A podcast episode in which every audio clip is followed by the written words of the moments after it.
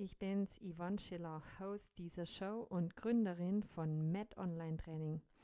Ich gebe dir Tipps, was du nach einer Sportverletzung alles machen kannst, um den Heilungsprozess zu beschleunigen und unterstütze dich beim Wiedereinstieg in dein sportartspezifisches Training. Lass uns gemeinsam starten. Hallo und herzlich willkommen zu einer neuen Podcast-Folge heute von mir. Das Thema heute ist Ernährung und Sport. Ja, zum Thema Ernährung gibt es ganz viele Bücher und auch Seminare und auch äh, Ausbildungen. Das äh, kennst du sicher. Und diese, ja, die ideale Zusammensetzung und die optimale Menge von diesen, ähm, von der Ernährung, die hängt in dem Fall auch ganz fest mit dem zusammen, was die einzelnen Experten für eine, für eine Grundeinstellung haben, für eine Philosophie haben, was die da empfehlen. Eins kann ich dir auf jeden Fall sagen, dass für einen Heilungsprozess, egal ob man jetzt eine Knieverletzung hat oder ob man vielleicht auch sonstige ähm, Erholung nach irgendeinem Unfall hatte oder irgendwie sonst eine Erkrankung hatte, da spielt natürlich die äh, Ernährung eine ganz entscheidende Rolle, denn unser Gewebe, das erneuert sich ständig, aber es braucht dafür die notwendigen Makro- und Mikronährstoffe, um das dann auch ähm, regelmäßig machen zu können, beziehungsweise auch das Gewebe sich wieder aufbauen kann, wenn etwas zerstört wurde, kaputt ging bei einer Verletzung. Ja, jetzt ähm, meistens steht ja dann die Frage im Raum, was soll ich denn ähm, essen, wie viel soll ich essen, was soll ich essen, soll ich was zuführen, Nahrungsergänzungsmittel, ja oder nein. Die Deutsche Gesellschaft für Ernährung, die ist mal der Meinung, dass es keine zusätzliche Einnahme von Nahrungsergänzungsmitteln ähm, geben soll oder dass es nicht notwendig ist. Aber gleichermaßen sagt man, dass die Bevölkerung viel zu wenig Obst und Gemüse isst. Und jetzt fragst du dich sicher, wie passt denn das zusammen? Ja, was soll man denn jetzt machen? Ja, ähm, man muss immer ein bisschen aufpassen, dass man oder aufpassen, man muss berücksichtigen, was denn der individuelle Bedarf und die individuelle Aufnahmefähigkeit ist und auch dadurch schauen bei den einzelnen Nährstoffen, was haben die für eine Qualität, also das, was ich da nehme, was, ähm, wie viel nehme ich davon, zu welchem Zeitpunkt und auch natürlich die Kombination mit den anderen Lebensmitteln. Ähm, passt es da zusammen? Das spielt schon mal eine entscheidende Rolle um genau zu sagen, was man denn jetzt eigentlich essen soll und was nicht. Und wenn man da so gar nicht, also überhaupt nicht weiß, was jetzt richtig ist, da bietet es sich an, mal ein Ernährungsprotokoll zu führen. Also du schreibst einfach mal auf, was du isst, erstens mal und dann noch wichtiger vielleicht, dass du aufschreibst, wie du dich danach fühlst, wenn du gegessen hast. Also Geht es dir gut nach dem Essen? Ähm, kannst du gut schlafen am Abend, wenn du gegessen hast? Kannst du dich gut konzentrieren vielleicht nach Mittagessen? Und was macht dein Immunsystem? Also bist du häufig krank, bist du oder, oder ähm, erkältet oder beziehungsweise fängst du schnell irgendwie äh, irgendwas ein, dass du krank wirst? Und natürlich auch, ob du leistungs stark bist, leistungsfähig bist, wenn du gegessen hast und auch so insgesamt, also so nach, nach ein paar Wochen kann man das auch mal so, wie fühlt man sich denn so? Ist man, hat man Energie oder hat man keine? Ja, denn ganz wichtig ist, dass die Ernährung zum Sportler passen muss. Und man kann da nicht so eine pauschale Sache sagen, das ist gut oder das ist, äh, also das passt zu jedem, sondern man muss das ganz individuell da auch herausfinden. Und es gibt ja wirklich unterschiedliche Ernährungsformen, äh, ob jetzt vegetarisch, ob vegan oder ähm, die einen sagen, man soll Kohlenhydrate weglassen, die anderen sagen, man soll sie essen. Und das liegt auch ein bisschen an den einzelnen Kulturen. Also in jeder Kultur wird ein bisschen anders gegessen, was jetzt nicht unbedingt äh, grundsätzlich zu einer schlechten Ernährung führt, sondern es gibt wirklich in unterschiedlichen Kulturen auch sehr gute und gesunde Ernährung, aber halt eben auf eine gewisse Art, auf eine andere Art vielleicht, wie wir das machen. Manchmal, wenn man jetzt da tiefer gehen will, macht das auch mal Sinn, einen ähm, Bluttest zu machen, also ein Blutbild machen zu lassen, um herauszufinden, was denn im Körper überhaupt ankommt. Das vergessen nämlich viele. Äh, ich habe da dir so ein Beispiel, kann ich dir mal erzählen. Und zwar hatte ich mal ähm, einen Patienten, der hatte immer wieder Krämpfe in den Waden und der hat aber echt alles Mögliche gemacht. Der hat wirklich auch ständig ähm, genügend Magnesium genommen, Kalzium genommen, äh, auch salzhaltig gegessen und hat wirklich alles getan, um vor allem Magnesium natürlich, um diese Krämpfe loszuwerden. Aber sie wurden und wurden nicht besser. Und irgendwann hat man dann mal, kam er mal drauf, dass er vielleicht die Einnahme von dem Präparat ändert, ja, und ein Präparat wählt, das einen anderen Trägerstoff hat.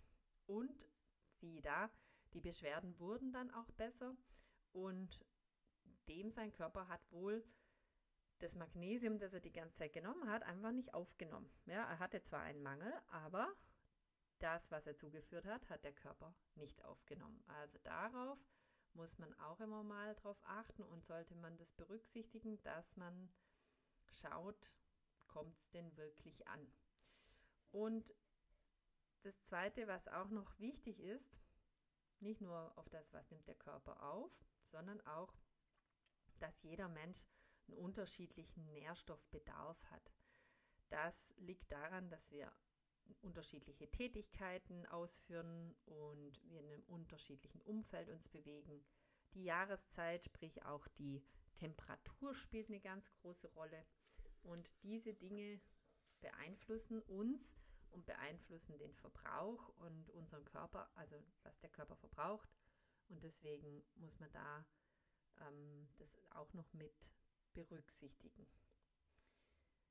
dann kann ich so aus Erfahrung sagen, dass es immer gut ist, also wenn man jetzt ausgewogen und gesund sich ernähren möchte, was schlussendlich auch zu einer guten, dass man leistungsfähig bleibt, führt, dass es, dass man sein Essen plant. Sprich, äh, häufig höre ich von, von Patienten oder von Kunden, dass sie dann, wenn sie Hunger haben, spontan am Mittag denken, puh, wo kriege ich jetzt mein Essen her?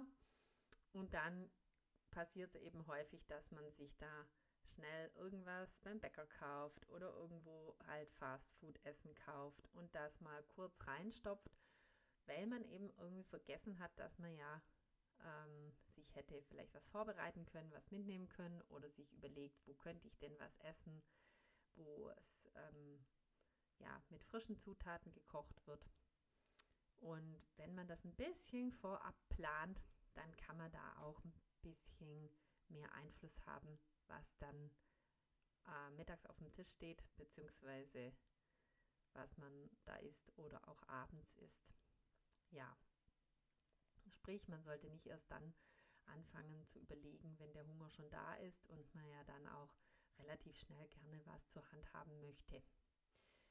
Und neben diesen ganzen gesundheitlichen Überlegungen ist es auch wichtig, dass man das auch isst, was einem schmeckt. Also es sollte schon auch gut schmecken, wenn man dann ständig irgendwas isst, was einem nicht schmeckt. Ich glaube, dass der Körper das dann auch nicht wirklich möchte und nicht verlangt und auch gar nicht, ähm, wenn man immer sehr, sehr ähm, ja, gleich ist, also immer das Gleiche ist, dass es irgendwann auch langweilig wird, sondern es sollte dann auch ganz gut schmecken. Ja, Sportler, die nochmal zum Thema, ähm, warum trainiert denn ein Sportler? Die meisten haben ja ein Ziel. Das heißt, entweder sie wollen ihr Aussehen verändern, sie wollen mehr Muskelmasse aufbauen, sie wollen ähm, das Fett reduzieren oder sie wollen die Wettkampfleistung verbessern oder natürlich, was jetzt ähm, bei mir viele als Fokus haben, die Linderung von körperlichen Beschwerden. Und da ist natürlich immer wieder verlockend, nicht nur auf das Essen zu achten, sondern halt auch auf andere Hilfsmittel zurückzugreifen, nämlich zum Beispiel bestimmte Nährstoffe zuzuführen, um äh, die Leistung zu steigern, um den Heilungsprozess schneller voranzutreiben.